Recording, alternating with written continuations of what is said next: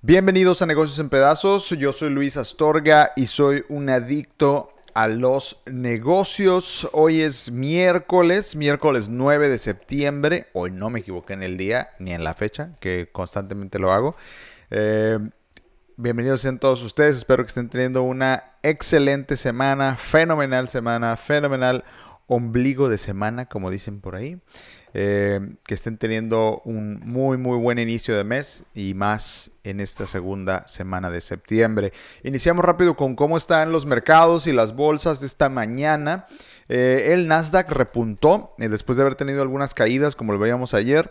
Las acciones en Estados Unidos repuntaron este miércoles y Nasdaq avanzó 1.5%, eh, ya que se frenó la ola de ventas del sector de tecnología y los inversores desestimaron las noticias de que AstraZeneca debió pausar los ensayos globales de su vacuna experimental. Ah, en un momento vamos a hablar de eso. AstraZeneca tuvo que pausar por una reacción negativa en un paciente. Los papeles eh, o los stocks, las acciones de Tesla, escalaron 8% después de haber perdido un quinto de su valor. Eh, lo que pasó fue que Tesla no la aceptaron en el Standard Poor's, que es uno de los de las, de las eh, bolsas más importantes para cotizar. Eh, no, se le aceptó, no entró. Eh, Apple, Salesforce y Microsoft, eh, que habían llevado la peor parte de la corriente vendedora del sector, se ubicaron entre los de mayor impulso esta mañana en el Dow Jones de Estados Unidos. También subían las otras acciones de empresas favorecidas con las órdenes de mantenerse en casa, como es Amazon, Facebook, que habían bajado también en los últimos días, hoy se recuperan. Todos los principales sectores del Standard Poor's avanzaron este miércoles, liderados por la ganancia de un 2% en tecnología. Eh, veamos aquí, estoy teniendo un poquito de problemas con la conexión. Listo, ahí estamos de regreso. Eh, y la medición de temor de, en Wall Street se alejaba aún más eh, de los máximos de casi tres meses, ya que el mercado también ignoraba las noticias que les comentaba de AstraZeneca. En el caso de América Latina, eh, las divisas estadounidenses se dio varios eh, niveles en su valor em, del dólar, a esto me refiero. Las bolsas globales, globales pasaban por alto las recientes pérdidas del sector de tecnología de Estados Unidos. Eh, veamos por aquí, el peso mexicano cotizó hoy 21.56 eh, ah, pesos por dólar, que es una ganancia del 0.99% frente al precio de referencia eh, de routers del martes, impulsado por un dato de inflación local que crearon expectativas de menores recortes de la tasa de interés. Eh, veamos qué más. El real brasileño escaló 1.14%. En Argentina el peso inició la sesión con un retroceso del 0.08. El peso chileno se apreció 0.82% contra el dólar, impulsado también por un, un, avance en el precio del cobre, eh, que es la mayor exportación del país chileno, que es un país altamente minero. En tanto, el principal índice de la Bolsa de Comercio de Santiago de Chile subió un 0.12%. El peso colombiano abrió la jornada con una imperceptible alza del 0.02% y el sol peruano eh, subió 0.39 en referencia con eh, el cierre del día de ayer. Así amanecen los mercados de Estados Unidos y América Latina, eh, ciertos repuntes y ajustes. Bueno, empezamos hablando de hecho ahora de lo que comentaba de AstraZeneca. AstraZeneca suspendió los ensayos en fase finales de su potencial vacuna para el COVID-19 después de una reacción adversa grave en un participante del estudio, el cual anunciaron que se va a recuperar. Es decir, sí hubo una reacción, pero no eh, a nivel de que no se pueda recuperar. Esto informó AstraZeneca en el sitio web de noticias Stat News. El medio citó a un portavoz de AstraZeneca diciendo en un comunicado que el proceso de revisión estándar generó una pausa en la vacunación para permitir la revisión de los datos de seguridad. El estudio está aprobado, eh, eh, perdón, el estudio está probando una vacuna que están desarrollando, eh, como ya hemos platicado, AstraZeneca y la Universidad de Oxford, en lugares como Estados Unidos y Reino Unido, donde se reportó el evento adverso. La naturaleza del problema de seguridad y cuándo sucedió aún se desconoce, aunque se espera que el participante del estudio se recupere. El informe dijo que la suspensión de las pruebas está teniendo un impacto en otros ensayos de AstraZeneca, así como en los ensayos clínicos. Lamentablemente ahí tenemos el primer caso de un resultado adverso en este tema de las pruebas del coronavirus. Eh, un paciente que al parecer no tuvo una buena reacción, pero es normal, va a haber muchos, al parecer solo uno de los que están probando, eh, pero pues es normal, venga, es una, es una droga nueva, es algo que vamos a estar viendo, incluso... Eh, como lo decía al inicio, los mismos mercados de valores ignoraron esta noticia porque no lo consideran una tendencia. Es muy diferente un evento aislado a una tendencia. Ahora, si mañana y luego pasado y luego constantemente empiezan a decir que hay resultados adversos, pues entonces, eh, ¿qué resultados adversos? Pues entonces ya estamos hablando de una tendencia y eso sí impactaría fuertemente, no nada más a las acciones de AstraZeneca, sino a las acciones globales que están esperando y están esperanzadas y están muy, muy frágiles a cualquier noticia que tenga que ver con la vacuna del COVID. Entonces, muy, muy atentos a, qué sucede. Esperemos que solo sea pues un evento, ¿no? Eh, por otro lado, Rusia dice que México recibirá 32 millones de dosis de la vacuna Sputnik eh, de Rusia, de Sputnik 5 contra el coronavirus, una vacuna que ellos dicen que no ha tenido reacciones adversas, la probaron saltándose algunos pasos. Habrá que ver si en efecto no va a tener ninguna reacción. Es un poco difícil como ponderar, ¿no? Este, porque no hay la suficiente información. Pero bueno, México recibirá 32 millones de dosis de esta vacuna rusa, dijo el miércoles el Fondo Ruso de Inversiones Directas en un comunicado. Según el comunicado de prensa, el Fondo Soberano Ruso y la compañía farmacéutica Landsteiner Scientific firmaron un acuerdo y se espera que las entregas comiencen en noviembre del 2020, sujeto a la aprobación de los reguladores mexicanos. Eh, hemos acordado entregar el lote grande de la vacuna Sputnik 5 a México, lo que ayudará al 25% de la población mexicana a recibir acceso a la vacuna segura y efectiva. Estamos hablando de que estos cuates están diciendo que en noviembre, o sea, ya literalmente este año podrían, o en diciembre podrían estar aplicando esta vacuna eh, rusa en México. No sé si estar contento o asustado. Eh, siempre les digo yo que son buenas noticias, pero pues sí hay como un grado de escepticismo, más porque AstraZeneca está diciendo que ellos están teniendo una reacción negativa, pero si nos ponemos conspiranoides, si nos ponemos así como a creer que todo es una teoría de conspiración, ¿será que como los rusos ya lo van a sacar, los gringos y los británicos dijeron que hubo un problema con la suya para restarle valor a la de los la, de la competencia de los rusos? No sé, estoy bien loco, a veces me pongo a pensar estas cosas y te vas por el hoyo del conejo, por el rabbit hole y, te pierdes. Entonces, bueno, veámoslo como lo que es. Al parecer ya va a haber una vacuna disponible incluso este año eh, para nosotros, que es la vacuna rusa. Por otro lado, y cambiando de tema, las universidades privadas en México pidieron una exención del pago de IVA e ISR por la crisis del coronavirus.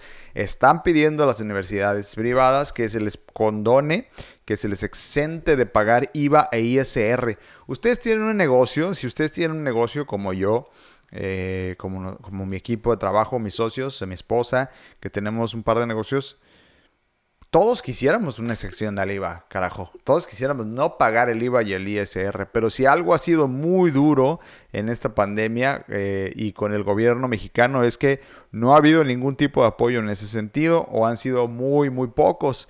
¿Por qué habríamos de dárselo a las universidades? Es lo que yo pregunto. ¿Por qué? Privadas, ¿eh? que además hacen un lanón, o sea, que son, que se llenan los bolsillos mes a mes o se los llenaban hasta que llegó el coronavirus. Yo no lo veo no lo veo lógico, o sea, lo entiendo, pero si esa exención se va a hacer para una industria, se debería de hacer para toda, ¿eh?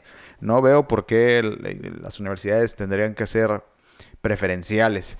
Ante la complicada situación económica por la pandemia de coronavirus, un grupo de universidades privadas, y les aseguro que han de ser las más poderosas, eh, porque no menciona cuáles, eh, eh, de México pidió al Congreso que les exente el pago de impuestos sobre la renta y el, valor agregado, que es el IVA.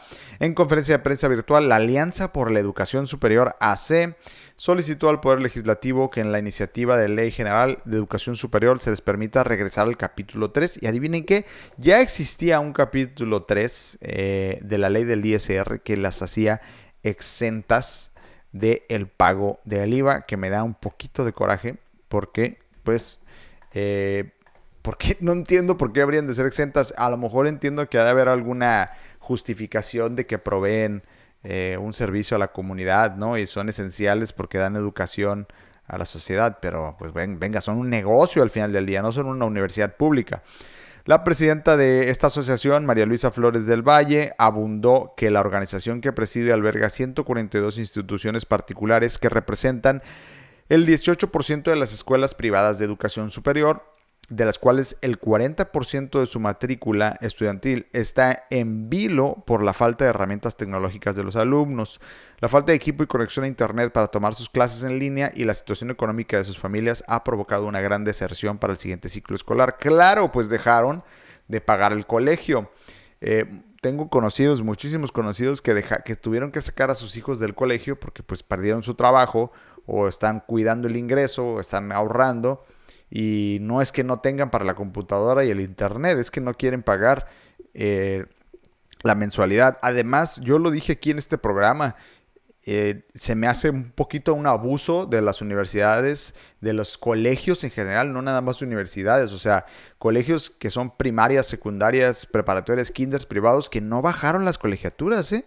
Están cobrando la misma lana que cobraban o incluso hasta están aumentando los costos a pesar de que las clases son en línea. Los que se tienen que ajustar son ellos también, no nada más el gobierno, no nada más el, padre de familia. ¿Dónde está la reducción en costos? ¿Dónde están los ajustes para que la, clase en línea y que, la, y que la gente se quede con sus hijos en el colegio? Yo creo que aquí hay una desconexión, o sea, no quieren dejar, miren, aquí les hago el, el movimiento a los que no me están viendo, estoy tocando las bolsas del pantalón no quieren ver el efecto en su bolsillo. Y eso es, eso es lo que es preocupante, no que si pagan IVA o no pagan IVA. O sea, hay que ajustarse por su lado también. La lideresa de esta, de esta asociación aseguró que han mantenido íntegra su plantilla laboral y que han invertido en infraestructura para otorgar las clases a distancia, y no lo dudo. Solicitamos a los legisladores que nos regresen el título 3 fiscalmente y nos puedan quitar el impuesto sobre la renta. Yo le agregaría cuánto le van a reducir a la colegiatura para que les demos esta exención y para que apoyen a los padres, para que mantengan a sus hijos ahí. La neta. Si el gobierno les diera eso, es ok, va, pero ¿cuánto vas a reducir el costo de la colegiatura? Porque qué, chingón que sigas cobrando los mismos 5 mil pesos, 4 mil, 3 mil pesos al mes y nomás no pagues IVA, pero tú sigas ganando lo mismo, ¿no? Hay que ser congruentes con el ajuste para todos. Además, si le van a dar una excepción a los colegios, que nos la den a todos. Todos somos negocios, todos pagamos IVA, todos pagamos ISR. Perdón por mi... Eh, saqué aquí la furia contra los colegios. Pero bueno, y además creo que las, clases en línea del gobierno parecen un programa muy interesante y bien, bien realizado. He, recibido buena retroalimentación de amigos que tienen hijos en esos programas. No es perfecto, hay errorcitos. Es un, es un work in progress. Es, está trabajando poco a poco y va, va saliendo poco a poco, ¿no?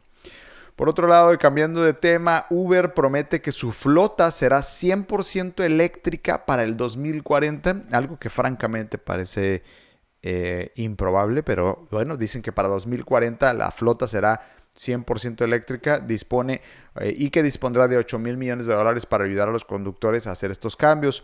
Uber dijo el martes que cada vehículo de su plataforma global será eléctrico a 2040 y prometió contribuir con 800 millones de dólares al 2025 para que sus conductores puedan cambiarse a los autos de mayor eficiencia energética, incluyendo descuentos por compras o arriendos de sus socios automotores. Eh, Uber Technologies, que hasta inicios de febrero indicó que tenía 5 millones de conductores en el mundo, dijo que formó alianzas con las asociaciones de General Motors, Renault, Nissan y Mitsubishi. Además de descuentos a vehículos, Uber dijo que los 800 millones de dólares incluyen rebajas para los costos de carga y pago de boletas por energía de vehículos eléctricos e híbridos un gasto que sería compensado en parte por un pequeño cobro adicional en su tarifa a clientes que pidan el servicio de traslado ecológico. O sea que si quieres que te lleven en un auto eléctrico porque te sientes muy green, te sientes muy ecológico, te va a costar más caro. O sea, no es nada más vamos a ser green, sino pues te tenemos que cobrar más si es que pasarnos a green. Yo siento que el negocio o el modelo de negocio de Uber es altamente insostenible. Si ustedes revisan si ustedes revisan los estados de resultados de Uber, de Lyft, de, que son las dos que son públicas de movilidad, no tienen sentido, eh, pierden billones de dólares cada trimestre y no se le ve un camino a la rentabilidad. Quién sabe, no sé qué tanto vayan a durar estas empresas, si vayan a hacer una burbuja y al final de un par de años terminen tronando y volvamos a los taxis de ruta, ¿no? a lo mejor ya todos con una aplicación para poder pedir el taxi. Pero Uber como monopolio, como modelo de negocio, no tiene, no tiene sentido. ¿eh? No tiene sentido. Los invito a que le den una, una ojeada eh, en el próximo. De hecho, ya estamos a septiembre. Para octubre van a salir los nuevos estados de resultados de todas las empresas. Y lo que voy a hacer es que vamos a hacer un episodio para que veamos un barrido de cómo es un estado de resultados de Uber y no tiene sentido. De verdad no tiene sentido, no tiene sentido de negocio.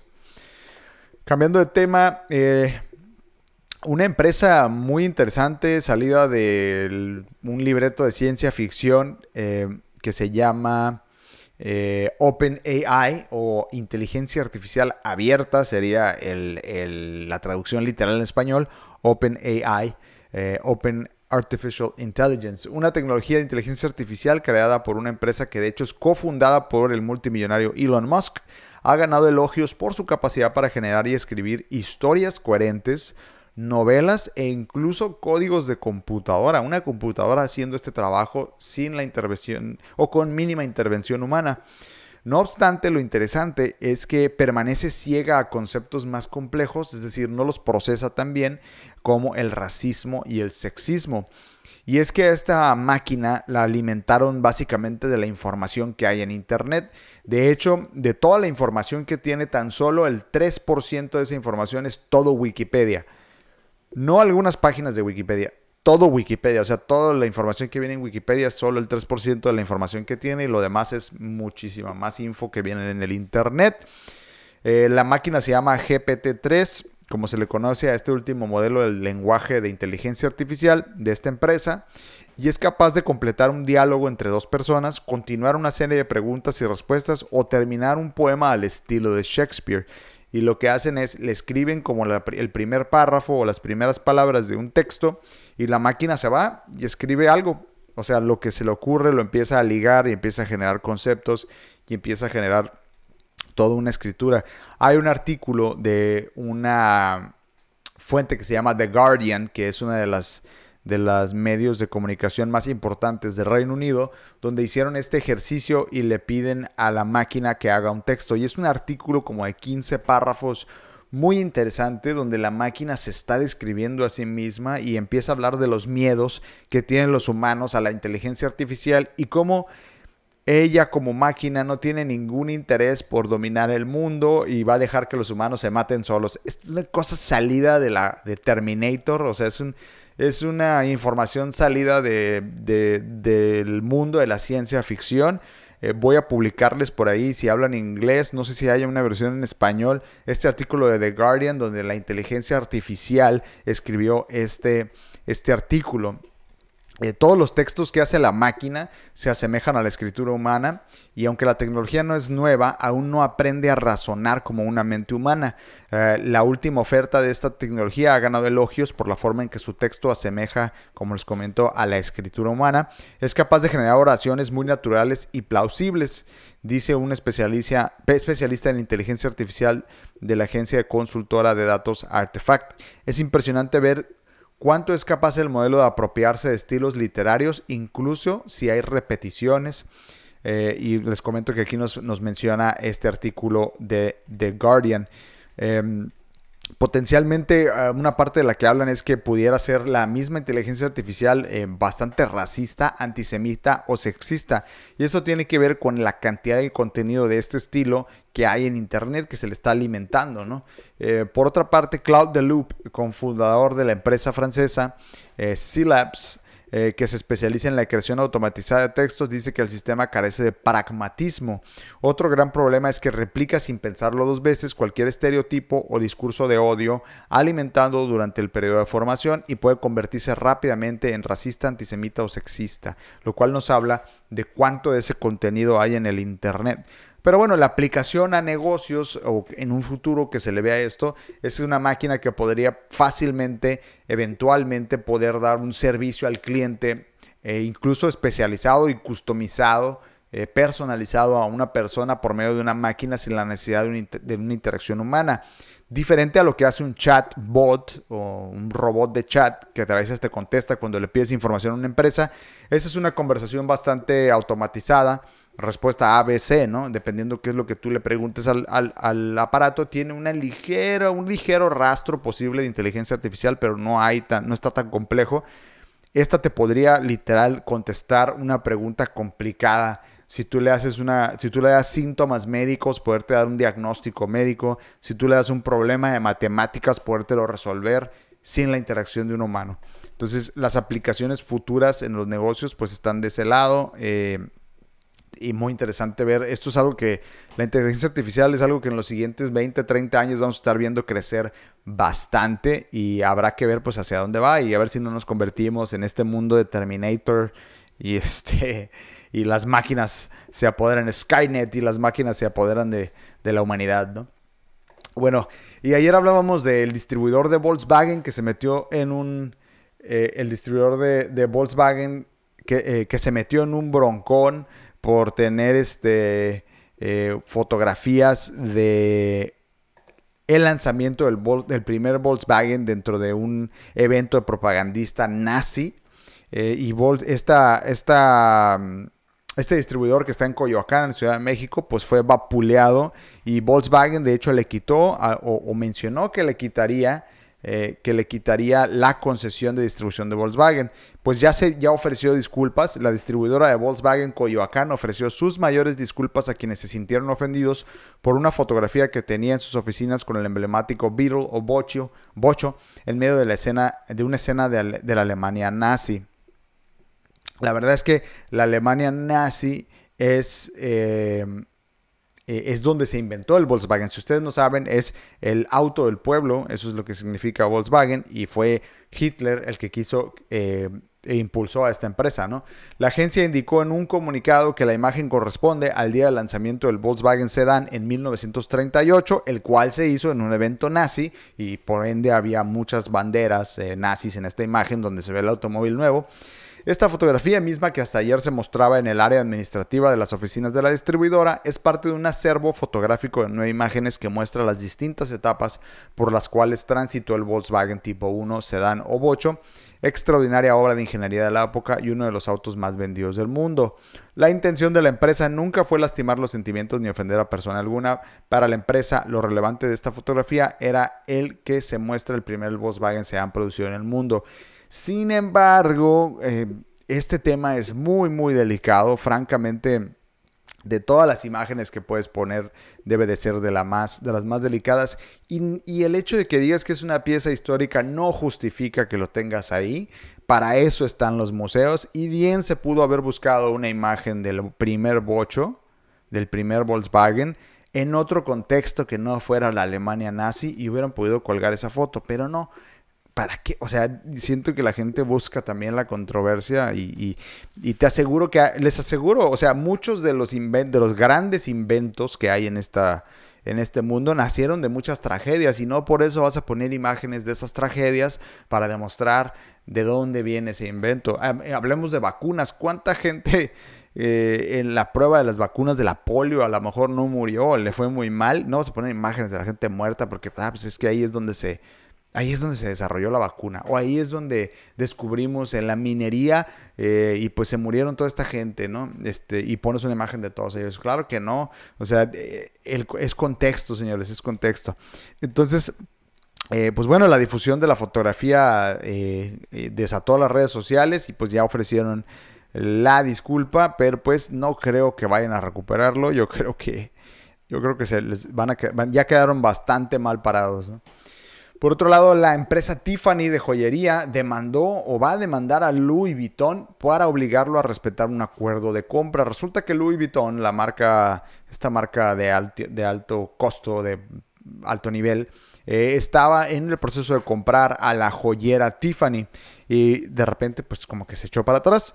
Tiffany interpuso una demanda contra Louis Vuitton en Estados Unidos para obligarle a respetar un acuerdo de compra después de que el grupo francés dijera que no está en condiciones de adquirir al joyero estadounidense, según un comunicado.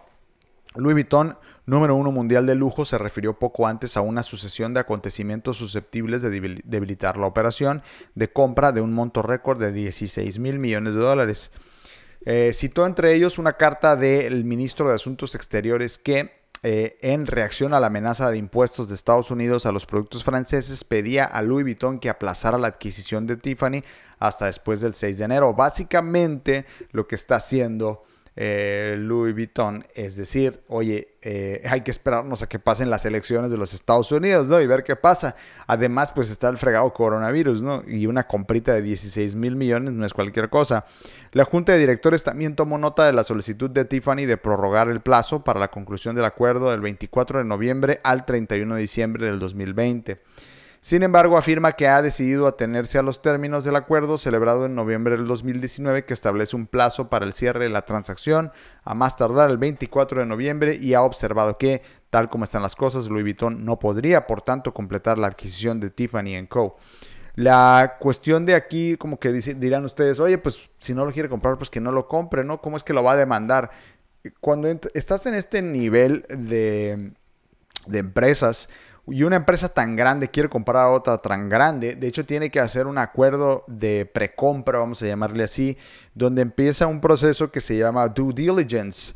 Due diligence básicamente es un proceso donde se analiza a la empresa de, de pieza a cabeza financieramente, operativamente, que todo esté en orden, que la, la información sea real, sea verídica, que si la empresa dijo que era rentable, que en efecto sea rentable, que si tenía tantos activos, que en efecto existan los activos, estén a su nombre, sean válidos, no haya vicios, no haya dolo, no haya eh, ningún vicio oculto. Este proceso de due diligence para una compra de este tamaño puede tardar años o meses, pero digamos que eh, cuando tú firmas el preacuerdo de compra o este acuerdo para hacer la compra, eh, le estás diciendo a la empresa, te voy a comprar por tal monto si toda esta información es correcta y lo único que vamos a hacer es analizarla. Entonces, de alguna manera como que no te puedes echar para atrás, ya hay un contrato de por medio, porque durante ese año si la empresa está buscando venderse, pues ya no va a buscar otro, otro comprador porque ya, se, ya te comprometiste tú con él a que si la información concuerda lo vas a comprar. Entonces ellos pierden la oportunidad de tener dos, tres, cuatro, cinco compradores más. Entonces el hecho de que Louis Vuitton se esté echando para atrás de la compra de Tiffany, pues es un efecto, los afecta directamente porque ya no buscaron comprador durante un año que hubo oportunidades. Además, eso da una mala señal al mercado de que puede haber un vicio oculto, de que a lo mejor dentro del proceso de due diligence, de análisis, eh, algo salió mal, ¿no? Entonces es mala publicidad también para la empresa que está pretendiendo ser vendida. Por eso es que está sucediendo esto y por eso es algo que, es algo que podemos aprender de este evento. Para finalizar el día de hoy, eh, Apple lanzará su nuevo evento eh, para anunciar las nuevas tecnologías que van a lanzar el 15 de septiembre y pues lo hará, eh, como ya lo venimos viendo, estilo coronavirus en un programa, en un evento digital. Apple indicó que llevará a cabo un evento en línea el 15 de septiembre donde espera que la compañía presente su último Apple Watch, el, reloj de Apple.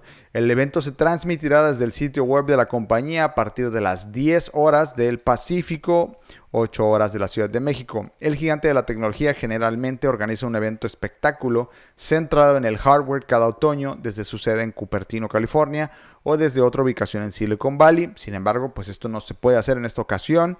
El anuncio del evento en el sitio web de Apple no tiene su línea de etiqueta típica que insinúa lo que, lo que anunciará, pero la invitación a los medios dice el tiempo vuela, lo que indica que el anuncio está relacionado con el Apple Watch, no con los iPhones. Los nuevos iPhones no se lanzarán hasta octubre, informó, informó Bloomberg News.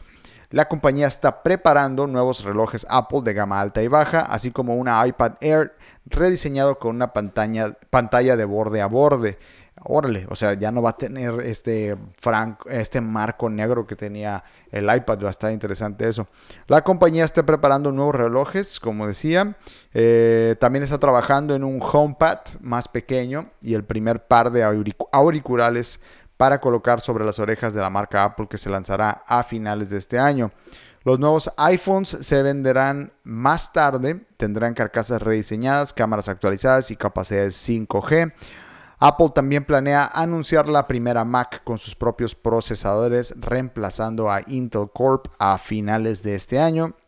Las próximas actualizaciones del software de iPhone y iPad se lanzarán este mes y las actualizaciones de software de Apple Watch, Apple TV y Mac llegarán en el otoño.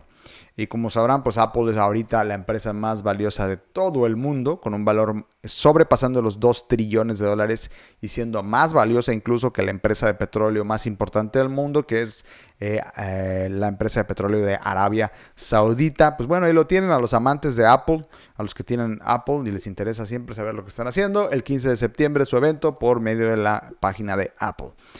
Bueno, pues eso es todo por hoy en las noticias. Eh, nos fuimos 31 minutos ya. Bueno, Espero que lo hayan disfrutado tanto como yo. Gracias a los que me acompañaron aquí en vivo por medio de Facebook e Instagram. Eh, recuerden que al final encuentran todos los episodios en Spotify, Apple Podcast, Google Cast y todas las aplicaciones de Apple, perdón, no de Apple, todas las aplicaciones de podcast. Eh, busquen en su teléfono podcast y seguro vamos a aparecer ahí como negocios en pedazos. Les ruego, les suplico que cualquiera que sea la aplicación de, de podcast que a ustedes les guste, Vayan a esa aplicación, se suscriban al canal, ya sea de Spotify o Apple o Google. Y aparte, si pueden dejarnos un review, en el caso particular de Apple Podcast, nos sirven mucho las estrellitas, cinco estrellas, y un pequeño review de si les gusta o no les gusta el episodio. Y compártanlo con sus amigos.